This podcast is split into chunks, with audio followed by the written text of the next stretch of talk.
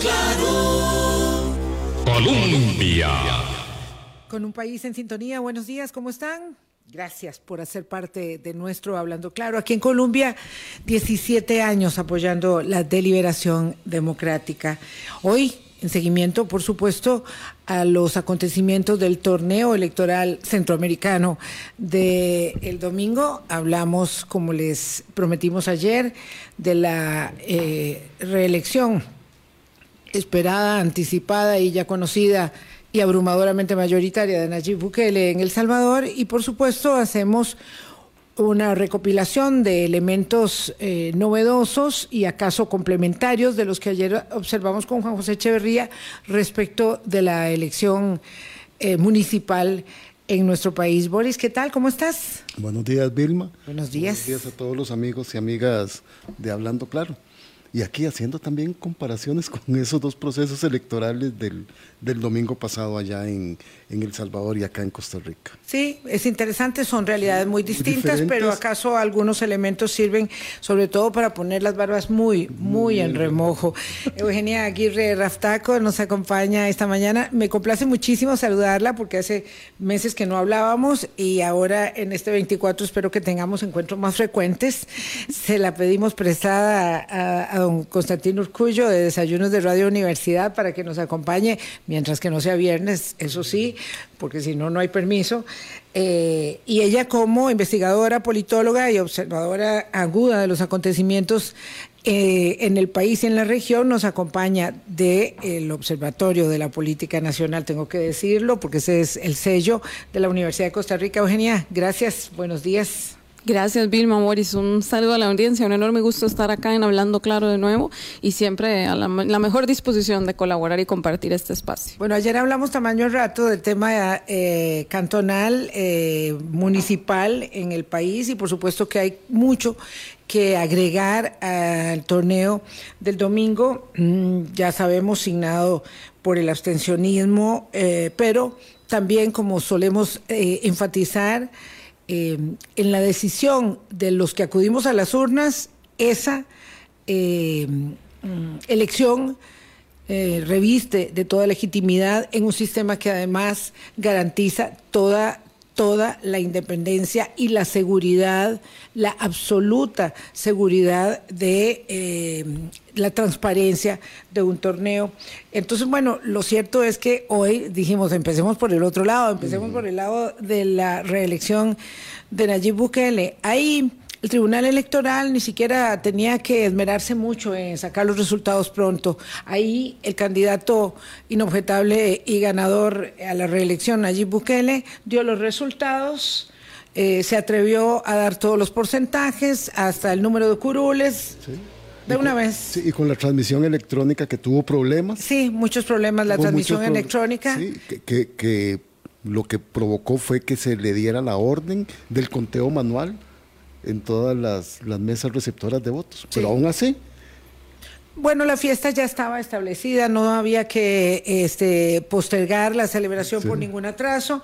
Lo cierto es que la seriedad y la severidad con que eh, los medios eh, independientes en El Salvador analizan esta elección como la consumación de eh, un- una dictadura en proceso en El Salvador es demoledora por lo franca, por lo contundente y por lo además eh, probatoria con hechos eh, de la realidad que vive El Salvador, un país que no tiene separación de poderes, un país eh, en el que acaso ni siquiera necesitaba el presidente Nayib Bukele generar todos los mecanismos de conculcación de las libertades de la oposición, por pequeña y desacreditada que estuviera, como negarle el pago de la deuda electoral, como amenazar a los eh, magistrados del Tribunal Electoral o del Supremo de que no podían eh, tocarle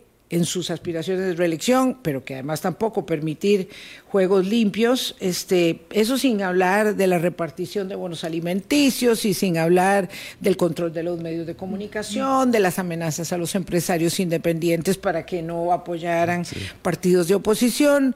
En fin, Eugenia, ¿es esto la consumación de la dictadura en democracia, como él mismo llamó régimen de partido único, dicta, eh, democracia de partido único. Sí.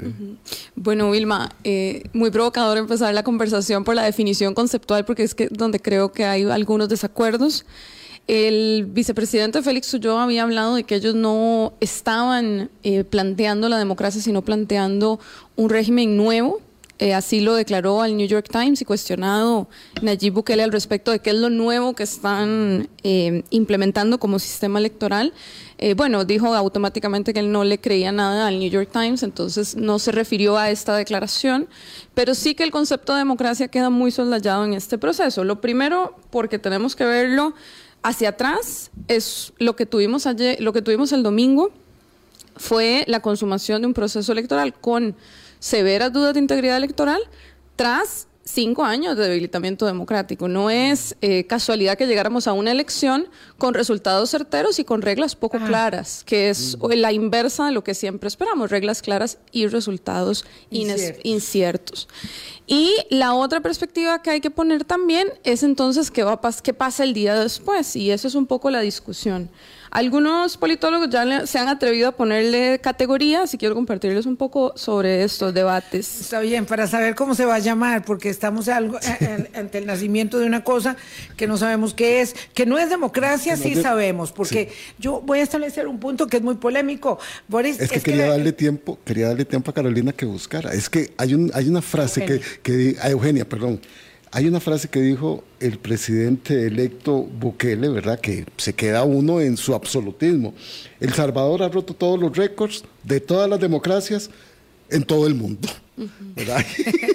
y uno dice, ¿qué es aquello? Para lo que Eugenia quiere explicarte que son esas Bueno, categorías. Eh, la categoría que se está discutiendo es la de autocracias competitivas, en las que hay elecciones, la oposición compite en las elecciones con dificultades, pero está en la papeleta, la papeleta no tiene una sola, sola. opción.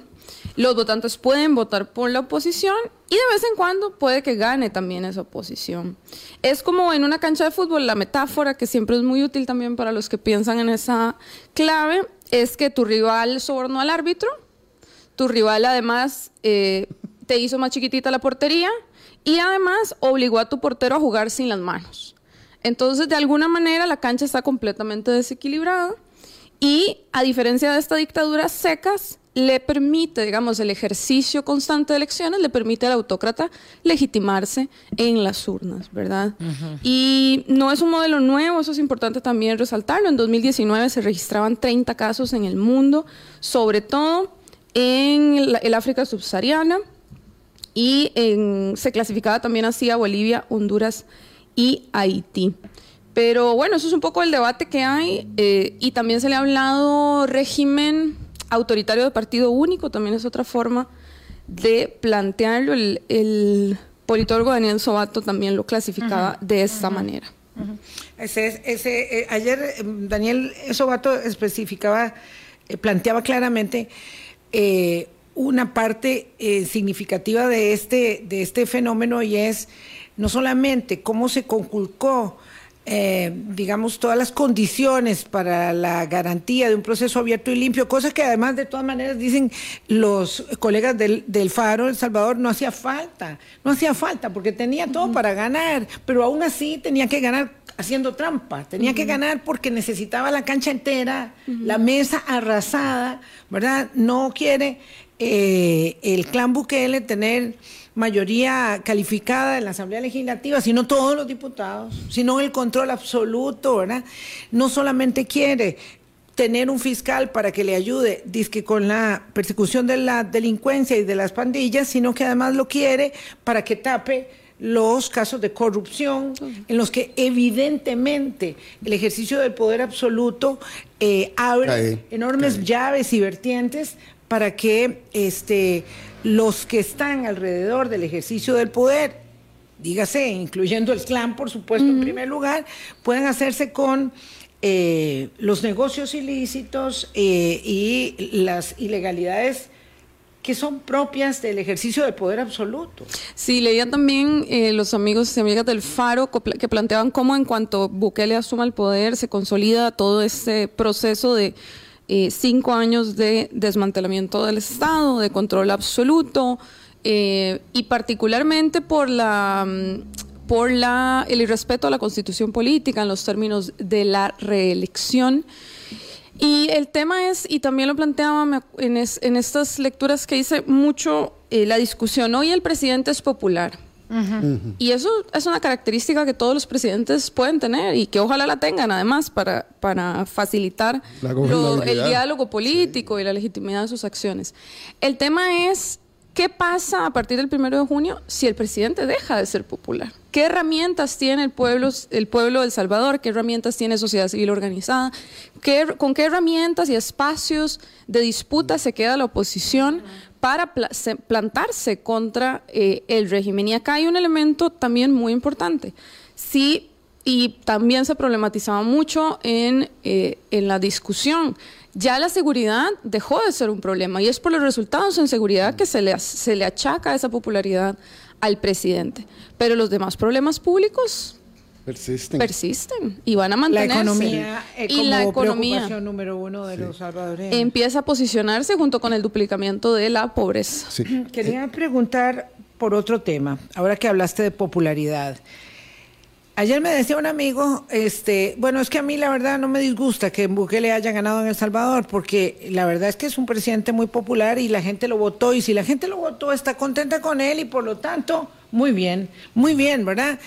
Eh, esto, esta es una elaboración del más absoluto sentido común. Yo entiendo que las personas no tienen por qué saber de ciencia política, ¿verdad? Como la investigadora que nos acompaña, o como la obligación indica hacerlo a un periodista, pero lo cierto es que el ejercicio del poder eh, en el, en el eh, entramado de la popularidad que tiende a exaltar el nacionalismo exacerbado de que los salvadoreños tenemos la capacidad y la, y la soberanía para hacer lo que nos dé la gana. Muy claro en el discurso, además. Muy preciso en el discurso, en un discurso que enfatiza una, una y otra vez más que cualquier señalamiento, cualquier objeción, cualquier oposición expresada o externa. tiene que ver con una prensa perversa que eh, es acaso parte del viejo colonialismo o, del imperio, de cualquier cosa,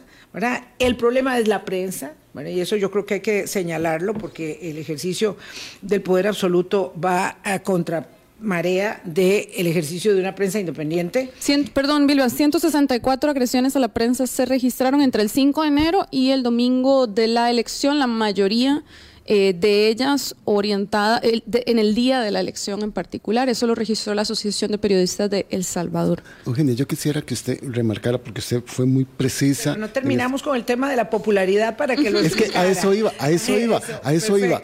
Un presidente popular pero como usted muy bien ha dicho, cinco años de desmantelamiento del Estado, de las instituciones, plantea su candidatura, llega a la reelección y entonces la gente dice, por ser popular, por haber tomado una medida que nos ha favorecido, obviamos todo lo demás y lo validamos en un proceso electoral.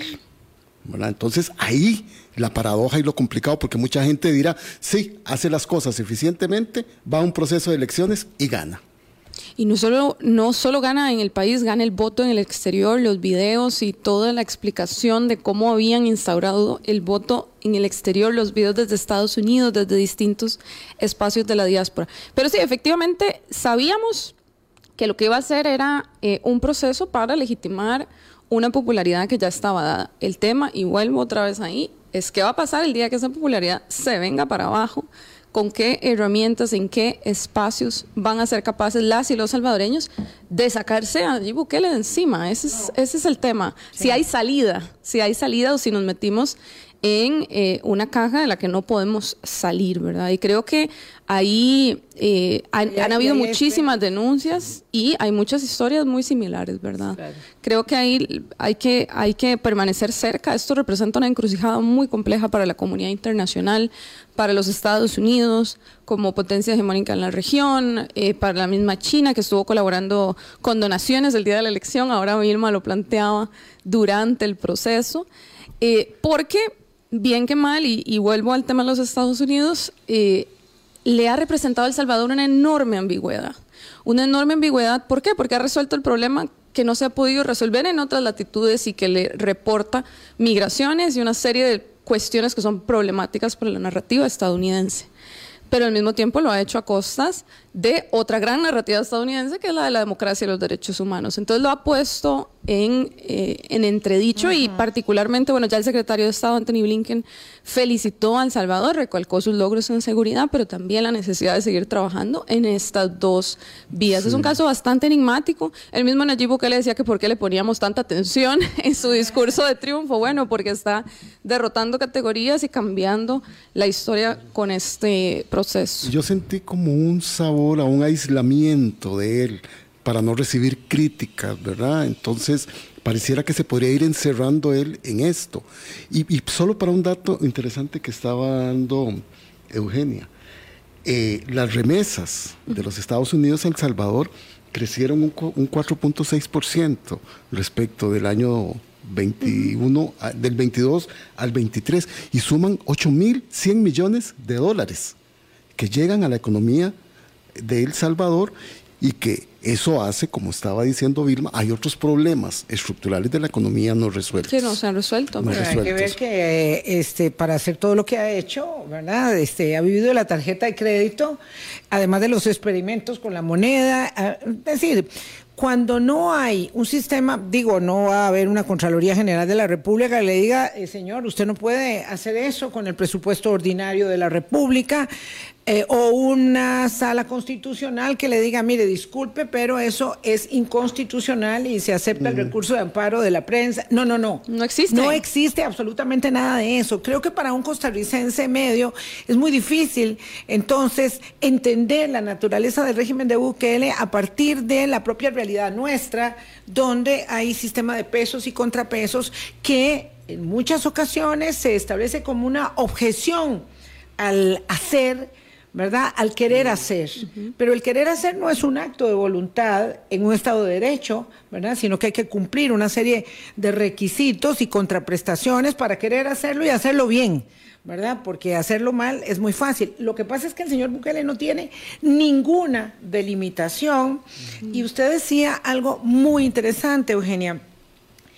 Eh, a la comunidad internacional en su mayoría, pero lo de Estados Unidos es muy relevante aún porque la política exterior estadounidense atraviesa seguramente eh, una de sus peores décadas. Y porque tienen elecciones en noviembre en particular y el tema de migraciones ha estado sobre la mesa. Es el tema de la elección, ¿verdad? Este, esto eh, hace una expresión de un enorme mm, eh, aparato de diplomacia internacional que en la mayoría vuelve a ver para otro lado, en la mayoría de los casos, porque empezando por Estados Unidos eh, y, y, siguiendo con la eh, el entusiasmo enorme que expresó la Cancillería costarricense respecto de la elección democrática, libre, transparente. ¿Todavía sin resultados? Sí, sin los resultados, se tiraron, Todos, se tiraron a decir que aquello era una maravilla. Entonces hay una enorme eh, hay un enorme respaldo internacional. Entonces el presidente Bukele usa el respaldo internacional para, la, para lo que le conviene y objeta cualquier observación, por supuesto que ahí no se va a decir nada de lo que dijo, por ejemplo, que me pareció interesantísimo, eh, la embajada de Alemania. Alemania pide a Bukele que respete los derechos humanos y el Estado de Derecho en su lucha contra la criminalidad.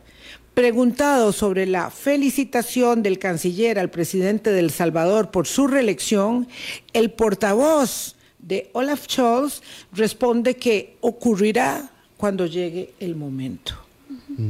guardó la felicitación por la reelección la Cancillería alemana, nada más y nada menos. Nayib Bukele respecto, y vuelvo al concepto de aislamiento que planteaba Boris, ha sido muy claro respecto a su pragmatismo económico en las relaciones internacionales. Quien quiera hacer negocios con él y con El Salvador, bienvenidos. Bienvenidos y bienvenidas. Quien venga con su prensa incómoda, quien venga con su paradigma de derechos humanos, quien venga con cualquier otro tema relativo a lo que no sea hacer negocios y comerciar, ya no es bienvenido y será condenado como eh, una especie de neocolonialismo eh, en términos de las ideas eh, que dice él mismo que El Salvador viene pagando durante los últimos 50 años. Esa es una narrativa muy instaurada que todo lo que venga de afuera de alguna manera viene a controlar la voluntad de las y los salvadoreños y él es un elemento central de su discurso, además de su eh, vínculo con Dios, que también es muy interesante. Ah, claro, eh, Y cómo él, al mismo tiempo que eh, plantea estas discusiones, eh, se hace ver como una especie de elegido, como una especie de Mesías, y agradece a Dios y utiliza el componente religioso a su favor. Y lo mismo que en su momento hizo y hará sin duda nuevamente Donald Trump, lo mismo que en su momento hizo y si pudiera volvería a ser eh, Jair Bolsonaro.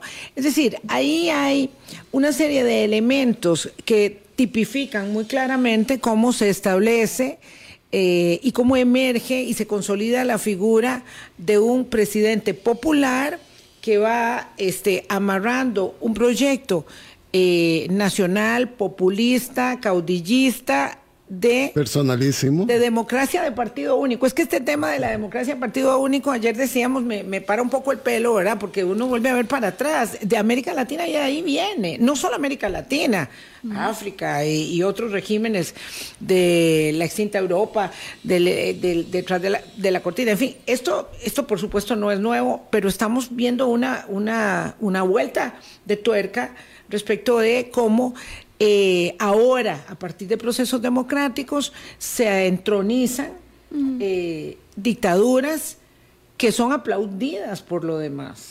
Es bien interesante ahora que lo comparamos con Trump y con Bolsonaro, eh, particularmente porque los sistemas electorales en Estados Unidos y en Brasil fueron capaces de sacar a estos personajes del poder. Y eso es lo que en, lo que en El Salvador se está perdiendo, la posibilidad de que el sistema electoral le dé una opción a la ciudadanía para no contar con dos o tres periodos consecutivos de esta misma persona. El Salvador ya esas garantías no las tiene. Ahora, eh, el tema es cómo también a partir de esta situación se va a condenar o no en la comunidad internacional la situación en El Salvador, cómo las potencias se van a comportar alrededor de este eh, nuevo caudillo y en particular cómo también eh, se puede llevar registro, información. Va a ser muy complejo observar El Salvador eh, de cómo evolucionan estos cinco años. Es que son cinco años más, Vilma. Vamos casi al 2030 eh, con esta figura que ahora, a diferencia del inicio, cuando tenía algunos diputados de oposición, cuando todavía no había destituido al Poder Judicial, a todas las jerarquías en el Poder Judicial, eh, tiene vía libre, es un cheque en blanco. Claro, Misma impronta claro. que este, estableció Hugo Chávez Frías, que si no hubiera sido porque se le atravesó como a todo mortal la enfermedad en el camino, este, probablemente estaría gobernando, pero que en todo caso, independientemente de que haya pasado a, a- a otro ámbito, eh, resulta que dejó instaurado eh, y acabamos de cumplir la semana pasada, Eugenia Boris, 25 años. 20, 20 años. 20 años, o 20. 20, 25 años, sí, de la instauración del régimen de, de Hugo Chávez y de la eh, consolidación del régimen democrático de partido único que ha terminado en esta debacle para los venezolanos y que, vista la experiencia, Eugenia, no lo va a resolver la comunidad internacional, eh, las potencias, Estados Unidos, ni Europa, ni el multilateralismo, ni mucho menos la OEA, no, serán ellos los que están cimentando, y me refiero en este caso dolorosamente a los salvadoreños, el camino, porque Nayib Bukele dice que no hay más que un antes y un después, y él es El punto de partida. Lo que había antes estaba malo, lo que hay ahora es lo que sirve, y eso significa que servirá no para cinco años, sino Sí, para, para el más. resto del camino. Puede ser que sea él, ya que es tan joven y goza de buena salud por ahora, o que tenga algún designado en el clan Bukele o dentro de sus allegados. Inclusive eventualmente hasta una dinastía familiar que sean sus hermanos, que ya per se son parte de la cúpula en el poder y que colaboran abiertamente con las funciones del presidente. Eh, ¿Será un elegido? ¿Será él mismo? Yo creo que todavía tiene mucha energía, igual que Vilma, para sostenerse en este, en este trajín. Vamos, vamos a ver qué pasa con El Salvador. Es, es muy pesaroso y es de alguna manera, Vilma, a mí no me gusta usar mucho esta frase, pero siento que es la instauración de que el fin justifica los medios. No es una frase, bueno, todo el mundo se la atribuye a Maquiavelo, Maquiavelo no, no la planteó. Eh, pero es la instauración en la práctica de que el fin, que era resolver un problema de seguridad, justifica cómo vamos a llegar a resolverlo. Es, es visibil, ver cómo llegamos a esas dinámicas que luego no nos van a permitir tener ningún tipo de debate democrático sobre cómo hacerlo mejor, cómo atender otro problema. No, vamos a no van a existir esas herramientas. Pero en las condiciones actuales nosotros podríamos ser considerados que estamos en contra de la voluntad del pueblo salvadoreño porque así lo quiso y así lo determinó en las urnas. Qué complejo poder entender que las circunstancias pueden variar. Los cinco años él también puede dar golpes de efectismo como los que ha, ha venido anunciando y la gente lo va a seguir y la gente va a decir, este es el modelo que, nosotros ocupamos. y el que no, lo, siga se va a tener que quedar callado, porque no puede externar que no está a favor de ello, ¿verdad? Es que ese es el problema. Aquí me decía una amiga, Eugenia, que le pregunté a, nuestra invitada, eh, ¿qué es lo que va a pasar cuando ya no haya más donde construir cárceles? Porque las maras van a seguir creciendo, van a seguir operando eh, y El Salvador es un país muy pequeño y bueno, y usted agregaba algo eh, fundamental, es que el país señala hoy la gente que le ha votado abrumadoramente que su mayor problema es la, economía. Entonces, esto es cinco años es una eternidad, puede pasar cualquier cosa. Así es. A tono de lo que eh, de lo que comentaba Boris. Entonces, digamos que la moneda está en el aire, pero lo claro es que esto va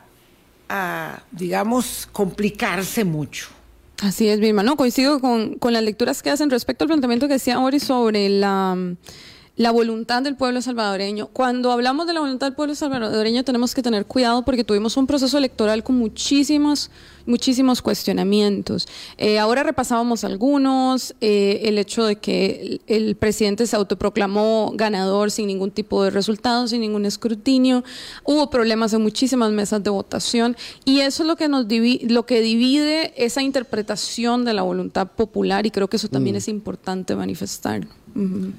Pausa, son las 8.27. Esto lo vamos a digerir eh, en posteriores conversaciones. Todos, todos Falta mucha conversación con lo que viene. Todos estos espejos son significativos la elaboración muy simplista de los acontecimientos a veces nos impide entender la magnitud de los cambios sociales, eh, políticos que estamos viviendo todos en tiempo real, ¿verdad? Y al mismo tiempo. Sí, y al mismo tiempo, ¿verdad? Y, esto, esto es de suyo complejo. Vilma, antes de irnos a corte, déjame hacer solo una recomendación. Hay una serie de producciones del hilo que se llaman El Señor de los Sueños la de Radio Ambulante. De Radio Ambulante, que explican cómo surge este Nayib Bukele. A mí me llamó poderosamente la atención porque en el título hace una relación con el Señor de los Cielos, que era un personaje. Y este es el Señor de los Sueños. este es el Señor de los Sueños, con Amado Carrillo, un narcotraficante que gobernó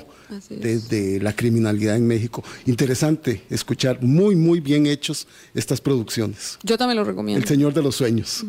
Bueno, yo eh, creo que lo pueden encontrar por Radio Ambulante Estudios o por el hilo. Por el hilo. También, por, por, los dos, por los dos canales. Y en las plataformas de podcast usuales, Spotify, Anchor, sí, Se puede encontrar. Ustedes busquen información. Ojalá que vaya un poco más allá de las cosas, digamos, muy este brillantes. No, de las cosas muy superfluas que solemos ver eh, y que nos inundan mucho, ¿verdad?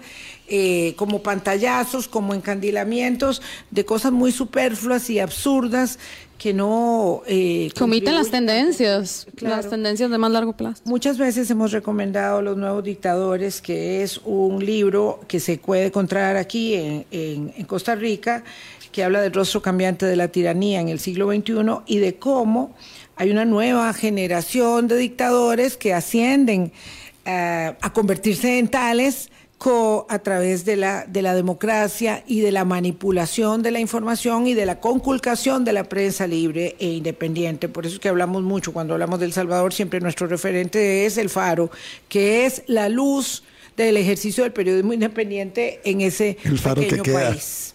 El faro, y el faro eh, alumbra fuerte, 8.30, ya venimos. Colombia. Con un país en sintonía 831. 10 agrupaciones cantonales van a ejercer alcaldías, 10 y si no me van precisando o corrigiendo, en eh, el cuatrienio que se inicia a partir de las elecciones municipales del pasado domingo. Eh, y eso, bueno, es interesante porque hace parte también de la respuesta de un electorado, por un lado apático, por el otro lado eh, defraudado, por otro lado mm, negligente, eh, y eso somos nosotros, ¿verdad? Y un, este, una expresión de abstencionismo creo que del 68%, ¿verdad? Mm. Que es más que el del año del cuatrienio anterior respecto de las municipales. Eh, pero lo cierto es que hay 10 nuevos partidos y me gustaría como empezar por ese cabito para ir eh, ganando mucho más. Bueno, un poco la cambiando acá drásticamente de tema y volviendo a lo que pasó el domingo en Costa Rica, eh, sin olvidar que la primera vez que Nayib Bukele llegó al poder fue a través de una alcaldía. Este, ahí está el punto de conexión. Un partido tradicional, histórico. Ahí, está el punto de conexión y también fue tránsfuga. Este, tenemos un poder en 84 alcaldías que se dividió entre 22 partidos políticos. Eh, la elección del domingo consolidó las tendencias que traían las elecciones municipales con dos diferencias únicamente promovidas por eh, las reglas electorales. La primera, eh, la participación de más mujeres que llegaron a la alcaldía y la segunda, el tema de el, en el cambio en el comportamiento del abstencionismo. El abstencionismo en las elecciones municipales siempre ha favorecido a los partidos tradicionales, que son los que tienen trayectoria eh, y bases eh, territoriales más fuertes. Sin embargo, vimos un, pese a que el bipartidismo triunfa en este proceso, eh, hay un desbalance, un cambio en los balances de poder a lo interno. Liberación Nacional, uno de los grandes perdedores de las elecciones municipales. Y la Unidad Social Cristiana, un partido ganador que gana perdiendo también. Este, y sostienen 49 alcaldías. En el año 2002, cuando se hizo la primera elección municipal, entre los dos, 49 entre los dos. En 2002 que se hace la primera elección municipal, este bipartidismo controlaba 75 alcaldías. Al 2024 llega a 49, siempre hacia abajo. Y en, ese, en esa situación pululan nuevos actores que eh, funcionan como satélites de esta dinámica más bipartidista. Algunos partidos políticos eh, cantonales sobrevivieron su segunda contienda y su reelección. Eso es un, proceso bien interesante. Eh, particularmente todos los, los, que habían dado la sorpresa en el 2020 eh, repiten en esta elección, Alianza por Sarchía, Auténtico Santa Cruceño, La Gran Nicoya, Palmares primero con otra alcaldía a la cabeza, Somos Moravia también se consolida y llegan, como siempre, nuevos actores, que creo que eso es también lo que hay que conversar. Partidos cantonales que nunca habían estado en el poder, llegan eh, cuatro y entre ellos el que destrona eh, la capital, ¿verdad? Que creo que eso es importante también plantearlo, un partido provincial eh, que sirve de taxi para la reelección del alcalde de Cartago y cuatro partidos políticos nacionales nuevos logran acceso al poder. Vean cómo el, los 22 partidos tienen todas sus características distintas. Progreso Social Democrático logra alcaldías en Atenas y en Carrillo. Eh, Liberal Progresista logra tres em, espacios como alcaldías y da la pelea muy fuerte en Cantón Central de Punta Arenas y en Liberia. Donde le separan pocos votos todavía. Muy pocos. Ahí muy todavía de pocos. liberación esa es la, nacional. la tensión terrible que hay en esos Sí, en lugares. esos dos Es lugares. en Iberia y Cantón Central. Y eh, donde y donde no, en Cantón Central de Punta Arenas ya hay una tendencia muy clara, es Liberia y Orotina los que se están disputando que Perdón, con el Liberia. 100% de las mesas escrutadas solo hay tres votos de diferencia que le dan el triunfo a doña Margot Montero, que había sido alcaldesa muchos años atrás y en el último periodo no se había electo, entonces se salvó de la norma de reelección. Ok, esto es Orotina. Orotina, correcto. Esos son los casos a, obser- a observar, porque eh, los resultados preliminares son bastante cerrados. Ojo, ojo, que tres votos, dos votos, un voto Es suficiente. hace la diferencia. Y eso pasa eh, cuando se puede garantizar El proceso. que evidentemente bajo la máxima universal de un voto, eh, una persona un voto, eh, cuando se cuentan los votos en un proceso limpio, transparente, inobjetable, porque Íntegro. ayer me decía alguien que es que aquí ha habido muchas irregularidades y que hemos querido inobservarlas. ¿Cuáles? No, no, perdón, es que yo oí muchas irregularidades y, y- y el tribunal se hace para la vista gorda y la prensa también. No es cierto. No es cierto. Es decir, lo peor que podemos hacer es darle cabida a rumores y especulaciones que no faltarán, porque si yo pierdo, digo, no, no, es que Boris me hizo a mí una trampa y el tribunal se hizo el tonto y se consolidó la trampa. Pero eso ha pasado ya otras veces en elecciones de corte nacional o como estas, y esos son nada más que eso.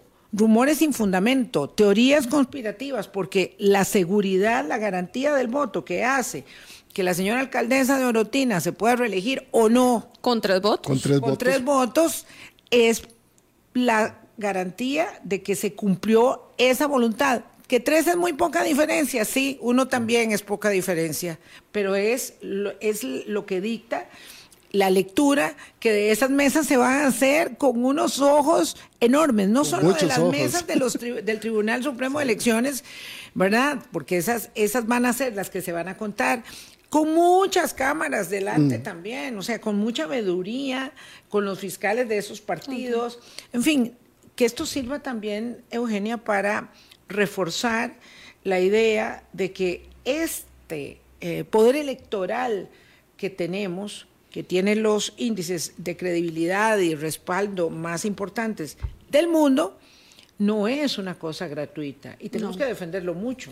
Y es uno de los grandes aciertos de la Constitución del 49, esa independencia del organismo electoral. Y está la, eh, la, el- la garantía del proceso que tenemos importantísimos perdedores, que ninguno ha salido a decir que es culpa de la autoridad electoral ni del proceso en sí mismo.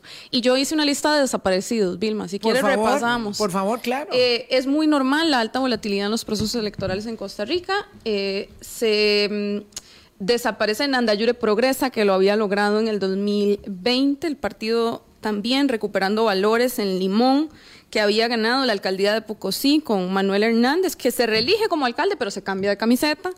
El movimiento Avance Santo Domingo, que era el partido cantonal de esta comunidad, el alcalde no logra la reelección y la pierde contra eh, Liberación Nacional en la figura del exalcalde Jorge Rojas. El Partido Comunal Unido también desaparece. La Alianza Demócrata Cristiana desaparece de Cartago, puesto que Mario Redondo eh, se cambia de agrupación política. El auténtico limonense, que otrora fue la casa que construyó Néstor Matis para reelegirse en Limón, eh, cambia, eh, desaparece también de la escena política limonense y Gente Montes de Oca, que es un resultado bien particular también, porque tuvo una división en tres agrupaciones que eh, le, le asignó el votante ayer el tercer lugar. Si uno vota, el segundo lugar. Todos. Eh, las tres agrupaciones en las que se dividieron perdieron, pero hubiesen es- ganado si hubiesen ido unidos. Por supuesto, es que yo creo que esa es una constatación palmaria. Y ojo que no hay que ser un partido tradicional para hacer las cosas muy mal. Esa es una constatación palmaria de lo que esta fragmentación, este signo de los tiempos, que es un reflejo para mí, un espejo de la sociedad que somos, eh, mm, se ve en ese ejercicio político. Ahí perdieron todos. Sí. Ahí perdieron todos. Y es, porque- una, y es una muestra, perdón, Vilma, es una muestra del rol del conflicto intrapartidario. Se ve también muy claro en Alajuela, se ve también muy claro eh, en, en San José, una, un partido que sale de Liberación Nacional tiene los votos, más San José, tiene los votos que le, le hicieron falta a Liberación Nacional para, Para quedarse ganar, con la capital. sí. En Alajuela, el primero y el segundo lugar son dos eh, partidos eh, que nacen también de esa división de Liberación Nacional y hacen que la victoria en Alajuela eh, pues sea una victoria menos numerosa que en otras ocasiones, para el caso de don Roberto Thompson. Y el caso de de Oca es el más emblemático respecto a la a las consecuencias que puede tener en una elección con muy baja participación este tipo Esa de conflictos. Deberían tener, intrapartidarios. deberían tener la interesa y la madurez para poder sentarse a reflexionar, ¿verdad?, sobre sus cenizas, después de hacer un buen ejercicio en la municipalidad de Montes de Oca. Digo, hasta donde yo tengo entendido, esa no es mi comunidad, pero sí la de muchas personas que quiero, respeto y admiro. Ese ejercicio político era un ejercicio decente, digo, no estaba asignado por la corrupción, ni mucho menos, pero hubo una serie de pequeñas ambiciones en proceso que tornó imposible la subsistencia, la sobrevivencia de la coalición.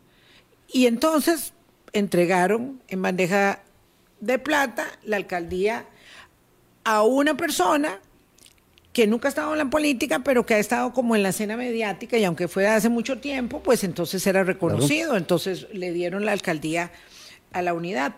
Pero en el caso, para darle la vuelta, dado que estamos sobre tiempo, en el caso de, de San José, Eugenia, ayer lo hablamos, pero hoy también hay que hacerlo, es de suyo significativa la victoria de Diego Miranda, construyendo una carrera política que era poco menos que impensable que fuese a ser la diferencia frente a cómo tradicionalmente se habían gestado los pocos votos definitorios de las victorias de Liberación Nacional, digo pocos respecto de la cantidad de votantes de San José, y que gane a ese Goliat, este David maltratado de incluso de su propia casa de origen, porque esta también es una lección enorme para el Frente Amplio.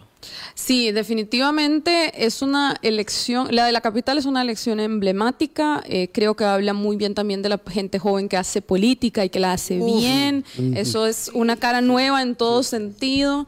Eh, creo que el reto de gobernar va a ser eh, abrumador. Ganar las elecciones era el primer paso. Tener cuatro años de gestión es otro reto. Grandes, eh, perdón, agrupaciones que tienen que sentarse a remojar las barbas después del domingo. Los que tienen representación legislativa, ¿qué pasó Sí. con el caudal? Eh, ya sabemos que son elecciones diferentes, eh, pero qué oportunidad perdida de construir base territorial, el Frente Amplio, que solo gana una alcaldía León Cortés, el Partido Liberal Progresista, que gana tres alcaldías, eh, una muy de taxi con el alcalde que había sido electo en la otra, en, en otra agrupación en el 2020. Eh, Nueva República, Vilma, nuevamente, después de ya estarse consolidando hace algún tiempo como agrupación política, no logra eh, ir más allá de la provincia de Punta Arenas con Parrita y Osa, Dos, eh, nada más. Nada y más. dos sí, intendencias, me parece. Y también, las creo. intendencias no tenemos Dos. todavía los resultados. Ya había ganado una, pero sigue siendo una victoria muy limitada. muy pírrica. Muy pírrica. Ese fue el descriptivo que utilicé en una columna que mandé ayer eh, para hacer partidos con representación legislativa. Entonces acá eh, la, la discusión, y creo que eso lo vamos a ver, y aquí ya yo estoy jugando a la bola de cristal, pero ayer las y los diputados dieron señales claras. Hay una incomodidad con- por cómo las elecciones municipales han adquirido su propia autonomía. Ah, sí. Y se ve una Claro. contrarreforma electoral muy clara de unificación de las elecciones que Sí. favorecería a los partidos nacionales y con representación legislativa. Vamos a hacer una pausa y regresamos para hablar de este tema. Muy bueno, muy fácil, ¿no? Echarle la culpa de los malos resultados al hecho de que cobraron vida propia las municipales, ¿verdad? Y pésimo, pésimo lente, mucha miopía para decir, ah, no, esto se resuelve devolviendo las municipales al Añoranzas al pasado, añoranzas al Ah, pasado. pero por favor, porque es muy caro, ¿para qué gastar tanto tiempo? Mejor un solo discurso. Vamos a No, la no, Es pausa. que esa burbuja de concreto ahí es muy complicada. No, no, no. Podría haber sido ahí o en, o en el otro edificio viejo, pero eh, lo que son muy viejas son las ideas. Muy añejas. Vamos a la pausa. Colombia.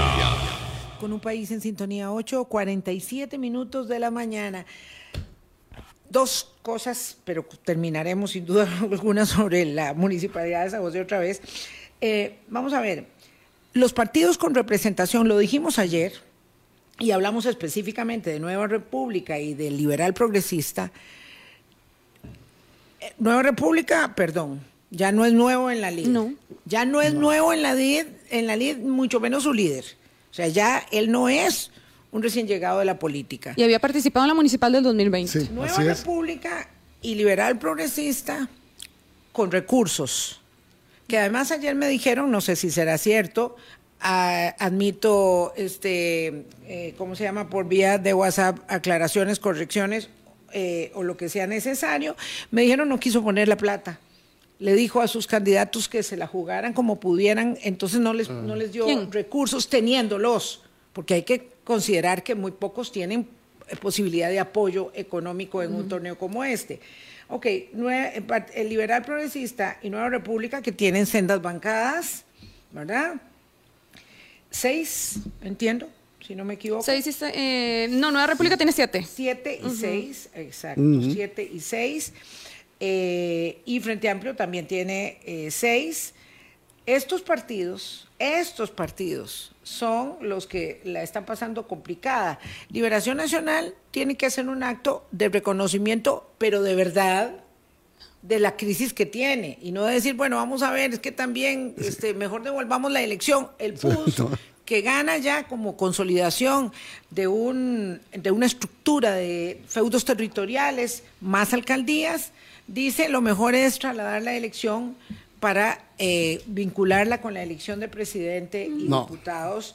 Y aquí... No se vale. No se vale, no se va, Pero no yo se creo vale. que si le no se vale. preguntamos a los partidos del presidente de la República que no participaron con alcaldías, pero sí con regidurías y sindicaturas en este proceso y que les fue muy mal, 4% del electorado, según reportan. pero les fue súper mal, pero, pero, pero si les preguntamos hoy dirían, bueno, ¿y si por qué no devolvemos la elección?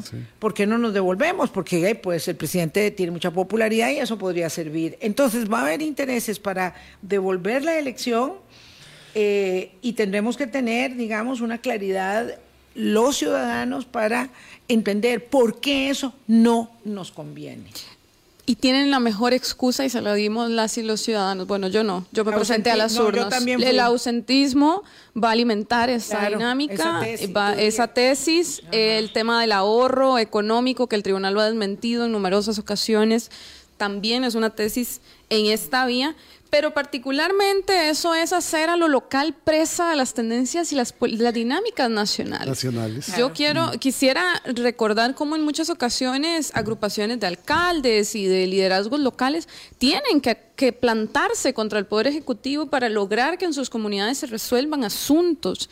Y es eh, retroceder en términos democráticos. Yo me acuerdo, me acuerdo la- cuando, cuando teníamos las primeras elecciones separadas de la elección nacional, fue las municipales separadas, fue una gran ilusión el aumento de la participación y cuando uno va a los textos del año de finales de los 90 donde se discutía por qué había que darle una identidad a estas elecciones, que se crea la figura de la alcaldía, que se crean las sindicaturas, mucho de la discusión era eh, ampliar la democracia representativa y participativa, no disminuirla. Pero a menos, eh, hemos tenido cinco, eh, seis ejercicios con el del domingo, ya creemos que eh, hay que cambiarlo y que está mal. Y cuando además, además... tres parciales y solo tres completos. Exacto, tres parciales, tres completos. No tenemos ni siquiera suficiente evidencia para hablar de esto. Y esto también, estos cambios en las reglas electorales, estos cambios también en las funciones de las alcaldías, que lamentablemente las municipalidades siguen administrando muy pocos recursos públicos, hacen que se, se cueste construir esa cultura política democrática orientada a lo local, porque la nacional es otra. Orientada a lo local es qué tan apegados se sienten las los costarricenses a su gobierno local.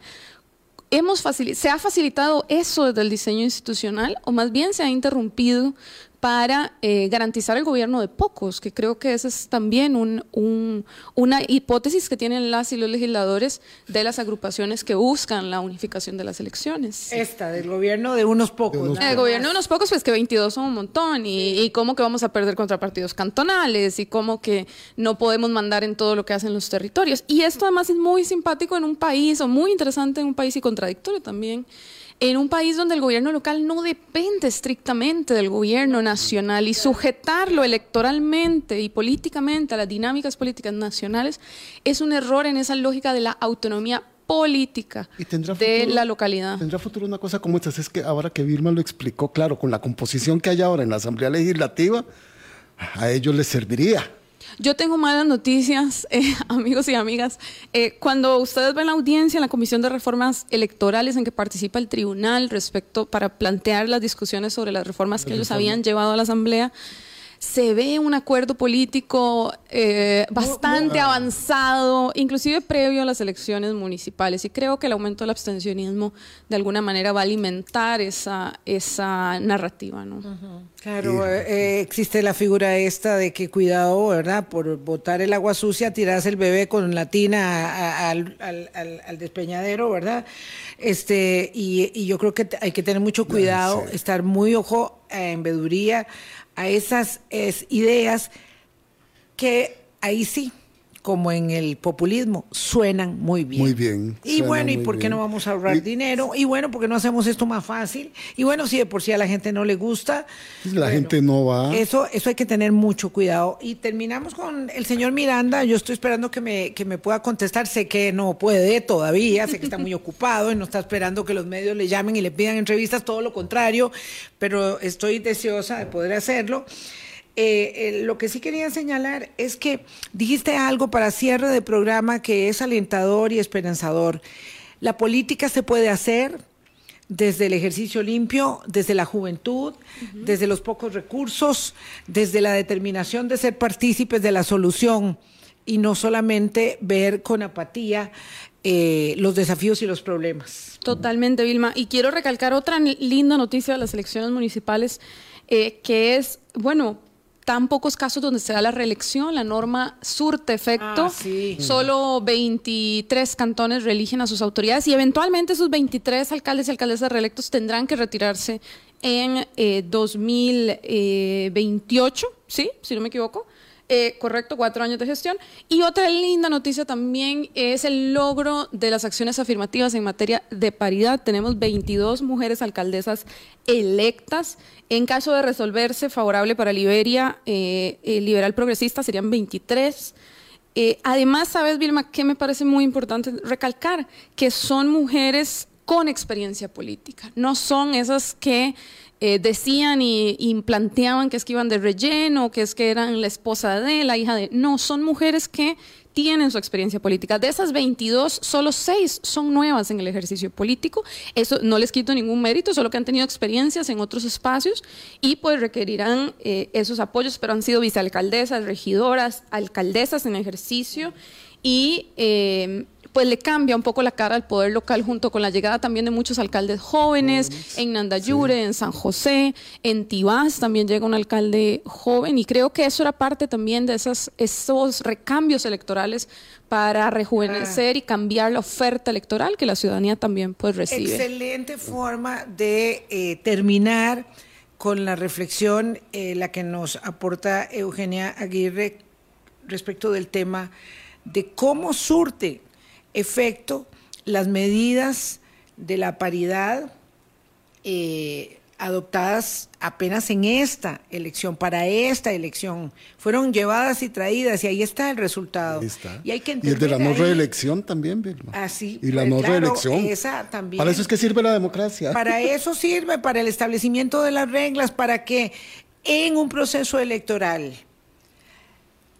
las reglas sean clarísimas y los resultados siempre inciertos y no al revés. Y no tener que decir, bueno, el presidente reelecto va a contar aquí cuántos son los votos y cuántas diputaciones se ganan. No, no, no. es que todo tiene que ser establecido mediante las reglas de juego claras. Qué bueno hablar con doña Eugenia Aguirre del Observatorio de la Política Nacional, ha sido muy edificante. Muchas gracias, Eugenia. Enorme gusto anotar, perdón, Vilma, se nos fue en la elección de El Salvador. Hoy comienza la campaña para las 44 alcaldías en El Salvador también. Claro, y va a tabla llena. Mesa o sea, gallega, eso, mesa, mesa arrasada. gallega. Mesa, Mesa arrasada. Hijo. Nos vamos. Gracias. Hasta mañana. Hasta luego. Chao. Gracias.